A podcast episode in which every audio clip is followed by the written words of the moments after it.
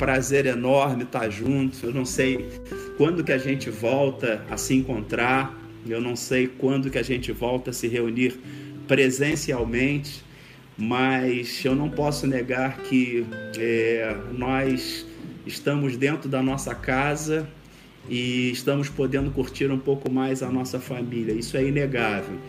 A maioria de vocês sabe que eu faço parte do grupo de risco, dos chamados grupos de risco, por ser transplantado e imunidade baixa. Então eu estou aqui me segurando ao máximo que eu posso para poder é, manter aí essa quarentena. Queira Deus que isso passe logo, mas enquanto não passa, que a gente não fique assim ansioso, que a gente gaste ou consuma esse tempo de uma maneira bastante proveitosa, é, curtindo aí quem tem neto, curta os netos, quem tem filhos aí, curta os filhos, os filhos mais perto dos avós, dos pais e dos os netos perto dos avós, é, cuidando aí dos mais dos mais idosos, aqueles que têm dificuldade para poder sair de casa. É, um beijo aí para a mãe da, da Cris, Deus abençoe. Então esse é um tempo muito especial. E uma pergunta assim até que eu quero fazer para você, né? Tanto que está nos vendo aí pelo YouTube quanto também pelo Instagram. Como é que está sendo esse relacionamento é, de vocês? Como é que está sendo esse reencontro seu com a sua família, com seus filhos? Porque é praticamente um reencontro, porque na nossa rotina diária, que a, nós falávamos de manhã, Alguns de nós estamos até sentindo falta da nossa rotina, é, de sairmos, de trabalharmos, de estudarmos, de, enfim, pegar o carro, pegar o trem, o metrô, enfim. E como é que está sendo agora que você está dentro de casa? Não é um confinamento, mas é uma necessidade. Como é que está sendo esse relacionamento é, teu com a sua família? já que de há muito tempo você não conseguia estar tão próximo aí dessas pessoas que lhes são queridas, amadas.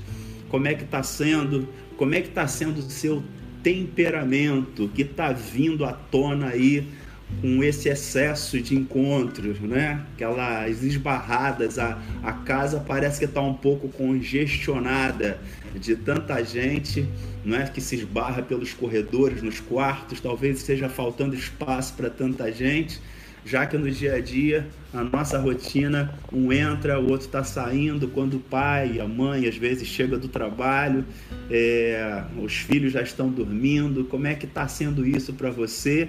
E como é que está assim o seu temperamento? Como é que você está conseguindo aí é, conviver, não é? Porque é um convívio. A gente mora dentro de uma mesma casa, mas muitas vezes a gente não se encontra e a gente não tem uma uma, uma, uma convivência. A gente se encontra nos fins de semana, talvez para a maioria aí é, o sábado seja o dia aí onde tem um tempo melhor para a família, porque domingo tem a igreja, ou pela manhã ou à noite. Como é que está sendo isso para você? E penso que nós nunca estivemos tão próximos, tão próximos, tão próximos.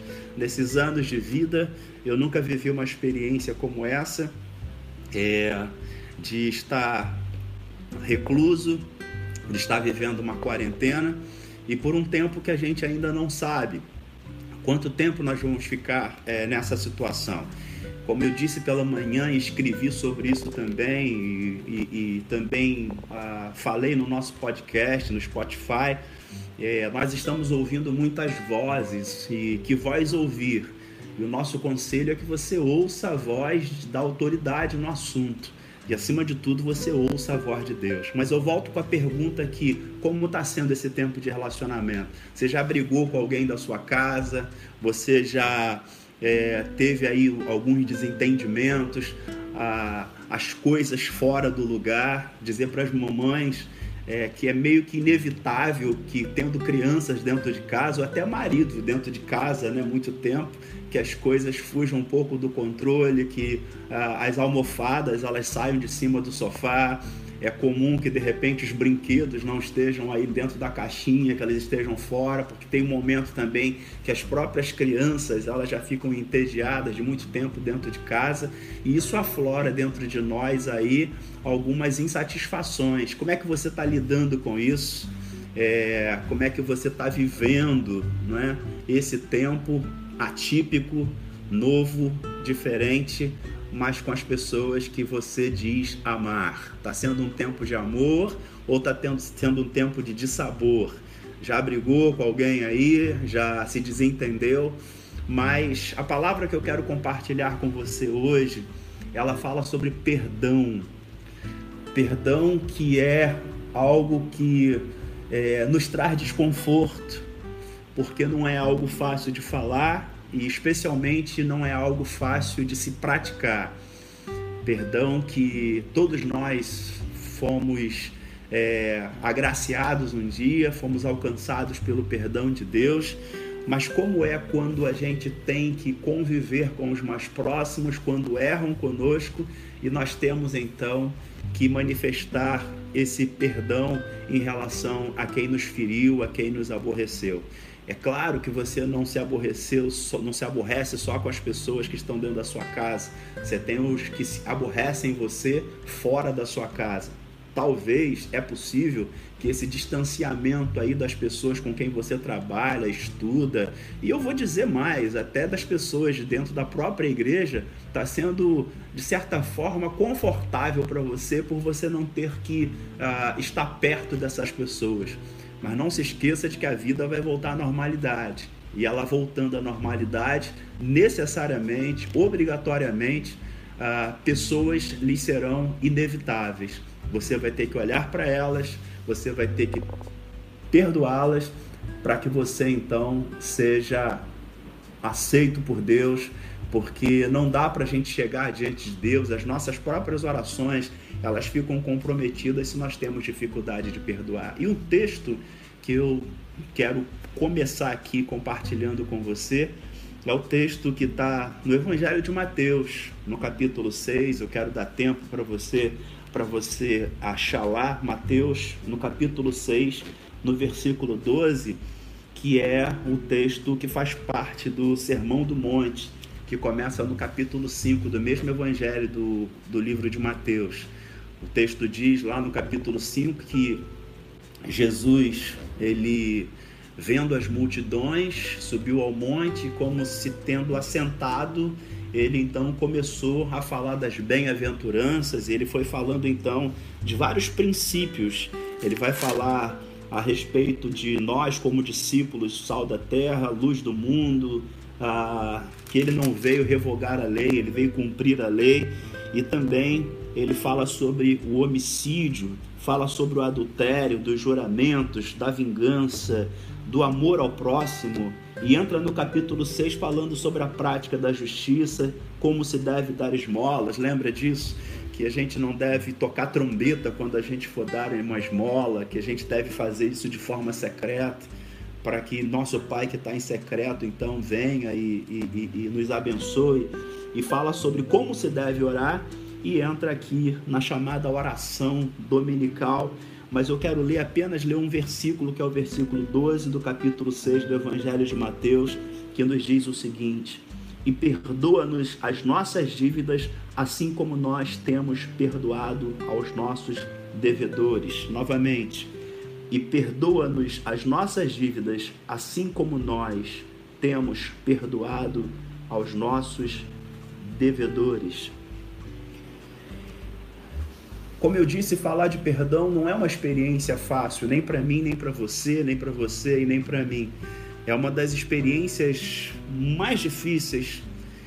Isso porque o pecado colocou cada um de nós numa situação muito complicada é, desde que nós pecamos, o primeiro homem pecou, a nossa vida foi muito barateada e depois de nossa vida ter sido barateada, nós começamos só a pagar dívidas e dívidas e dívidas e dívidas, porque nós erramos, erram com a gente E a partir daí tudo ficou muito mais difícil. E até que veio a cruz. E a cruz então é, colocou o preço da nossa existência lá em cima. Então a nossa vida ela ficou inegociável, ou seja, quando ela, ela não valia nada, Satanás veio e barateou a nossa vida, nos pisava, nos maltratava, nos jogava de um lado para o outro.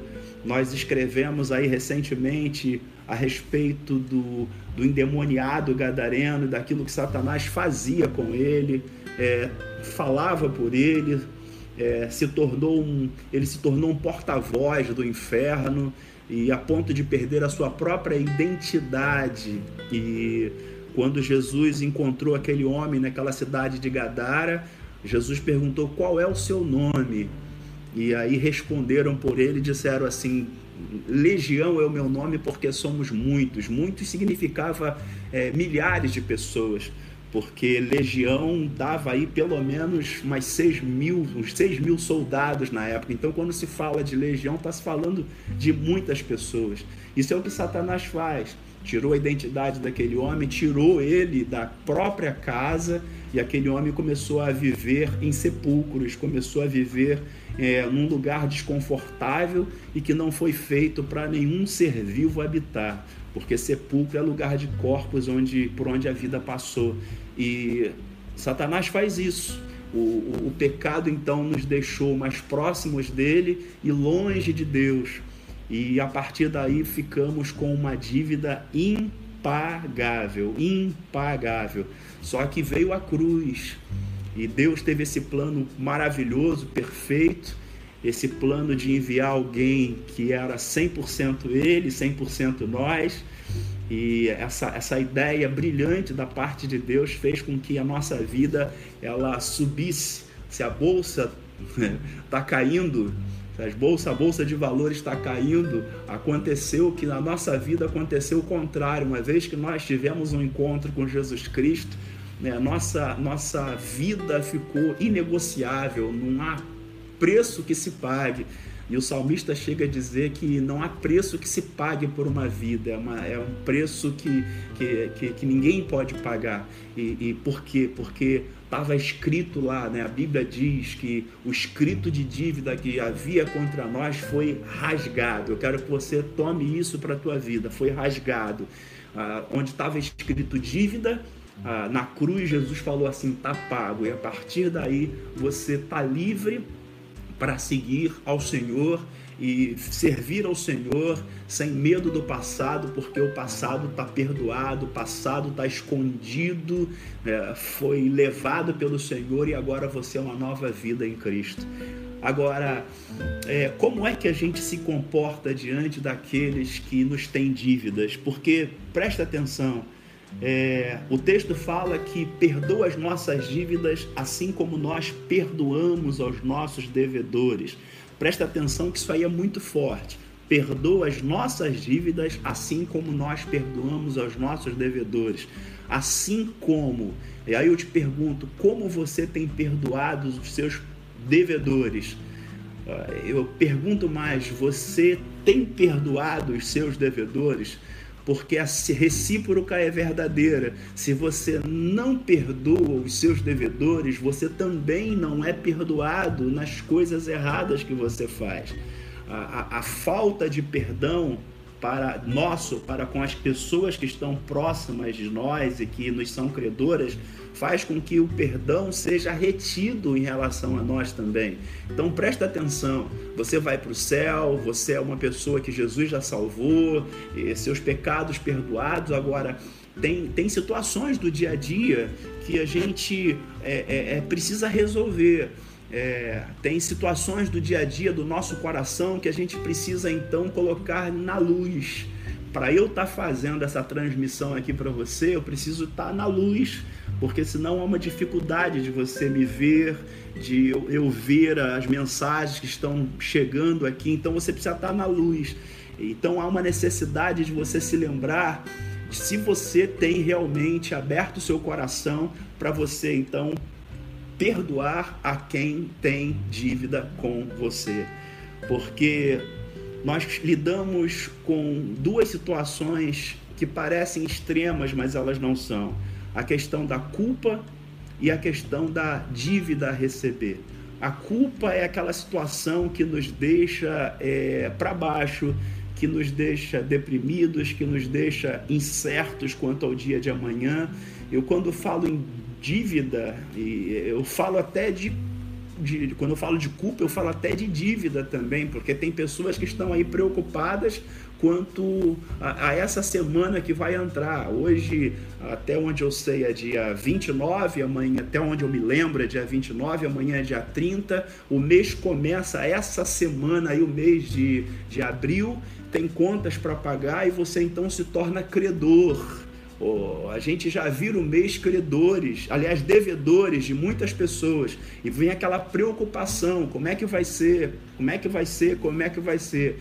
E, e se você não consegue pagar, vem uma culpa sobre você muito grande. Essa é a dívida visível, essa é a dívida é, é, que você consegue um dinheiro emprestado de repente e paga.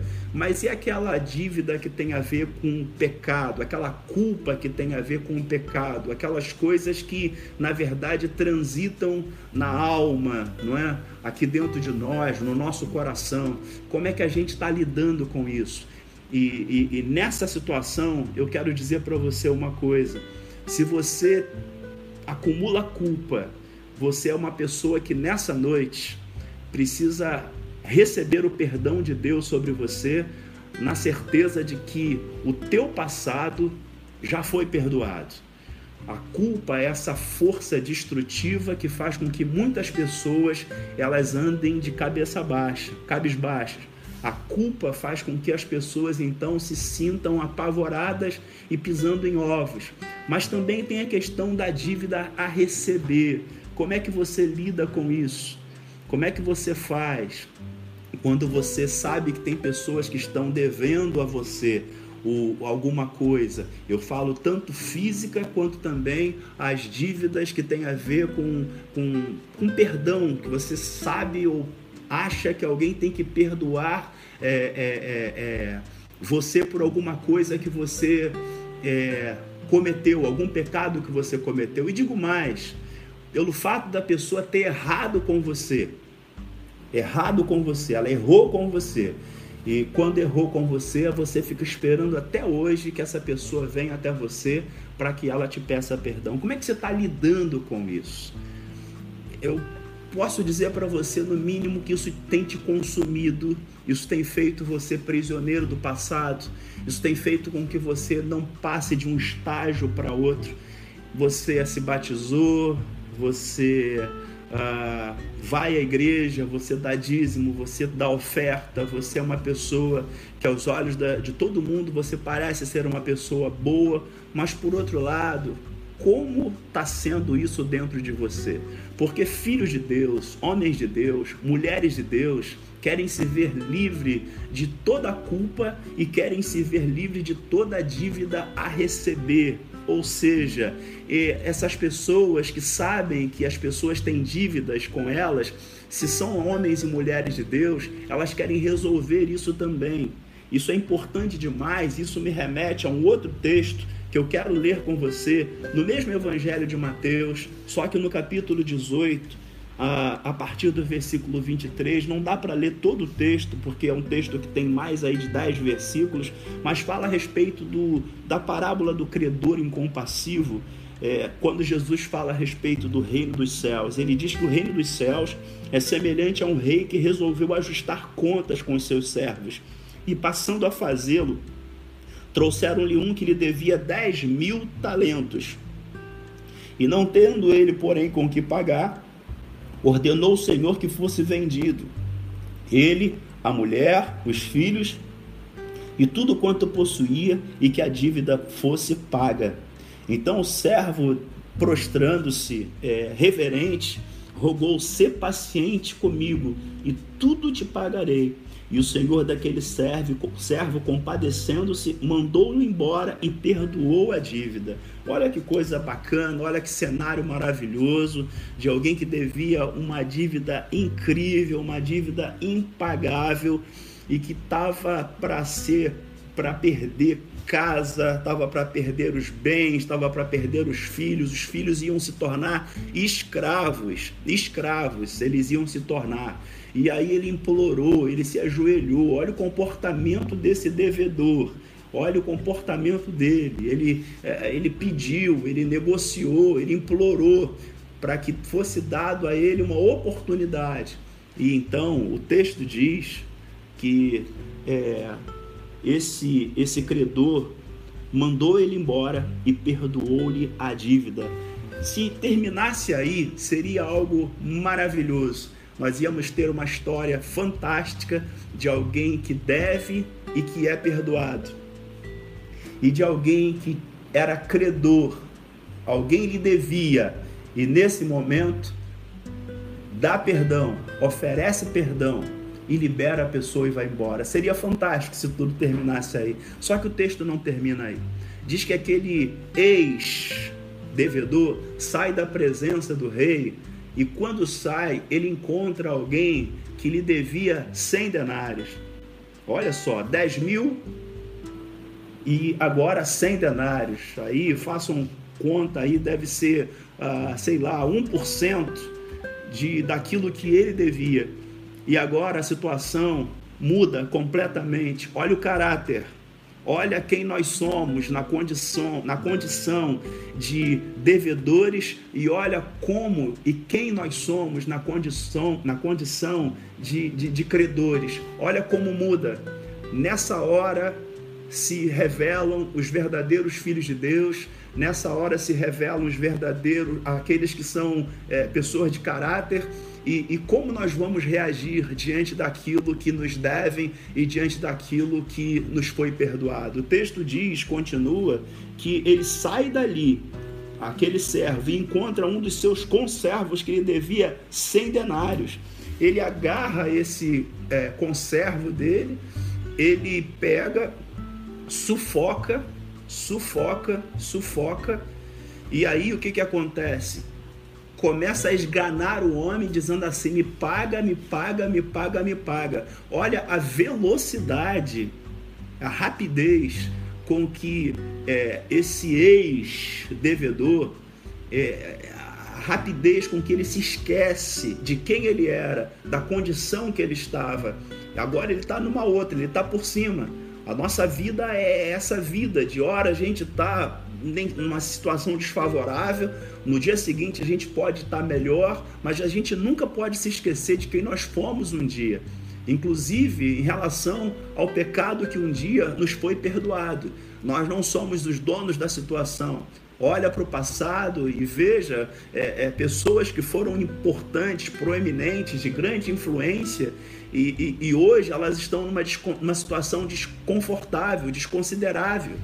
Isso até mesmo dentro do próprio reino de Deus, da igreja de Deus, como essas pessoas são agora. Mas o contrário também é verdadeiro. Havia pessoas que no passado eram pessoas que tinham nada, absolutamente nada. Mas o jogo virou, trabalhou, Deus abençoou e se tornaram pessoas prósperas.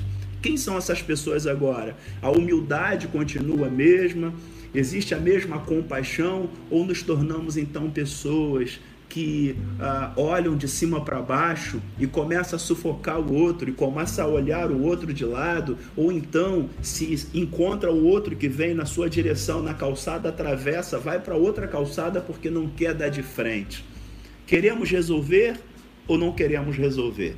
Quem é você hoje nessa história? Você é aquele que tem uma culpa muito grande, por um erro que cometeu, ou você é aquele que está numa condição favorável, dívidas a receber, pessoas que devem a você e você de repente está com a mão no pescoço de alguém dizendo assim: me paga. E não só isso, você torna isso público, porque aquilo que esse servo fez tornou-se conhecido de todas as pessoas que estavam no entorno dele.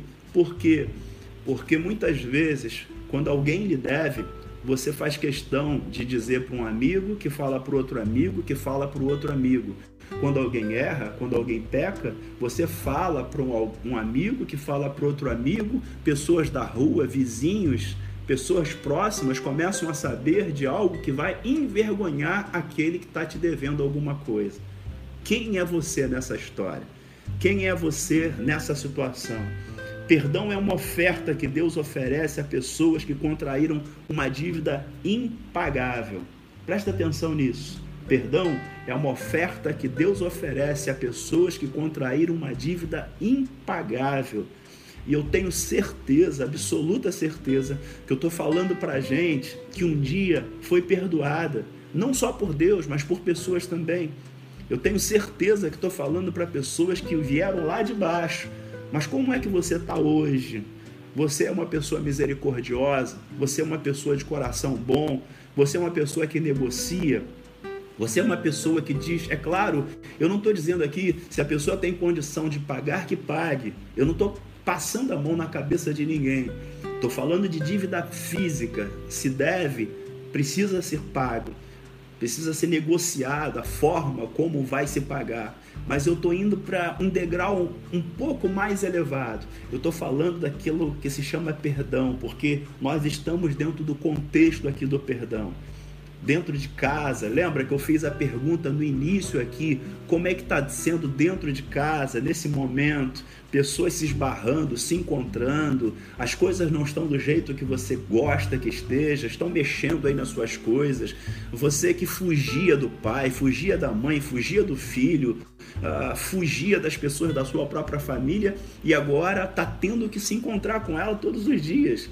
O meu conselho é que você conserte isso logo que haja um movimento de perdão aí nessa casa, que essa casa se trans... seja uma extensão, não da ISCBR apenas, mas seja uma extensão do reino de Deus, que o Espírito Santo de Deus se manifeste de uma maneira poderosa, poderosa, que o diálogo volte, que a comunhão volte, que haja abraço. Mas pastor, estamos em época de coronavírus. Se você está perto aí de gente aí que da tua família, passa álcool gel, toma banho, que esse banho inclusive seja uma extensão dessa purificação que você precisa fazer para abraçar pessoas. Eu quero falar ainda para você que no nome de Jesus, você se coloque na condição de alguém que perdoa, perdoa os nossos pecados, assim como nós perdoamos aos nossos devedores. Quero dizer para você que a nossa verdadeira natureza, ela é revelada quando somos perdoados. A partir do momento que somos perdoados, quem seremos a partir de agora? Eu faço o mesmo com os outros? Eu vou perdoar as pessoas que estão é, me devendo? Eu vou ser compassivo com essas pessoas? E por fim, você tem devedores que lhe são reféns? O que isso significa? A partir de agora, a partir desse momento, quero dizer para você: não faça ninguém refém de você. Libere as pessoas. Libere, libere, libere as pessoas. Libere para que as pessoas vão. Faz o seguinte: diga o mesmo que Jesus disse para aquela mulher pega em flagrante adultério. Vai e não peques mais. Vai e não peques mais. Libere pessoas. Libere pessoas. Libere pessoas. Que Deus abençoe você de uma maneira rica, poderosa e abundante e que você seja cheio do Espírito Santo de Deus. Libere perdão, libere pessoas e que você seja livre para caminhar na presença do Senhor. Que o Espírito Santo de Deus te guarde, que ilumine você, que ilumine a sua casa e a todos aqueles a quem você ama.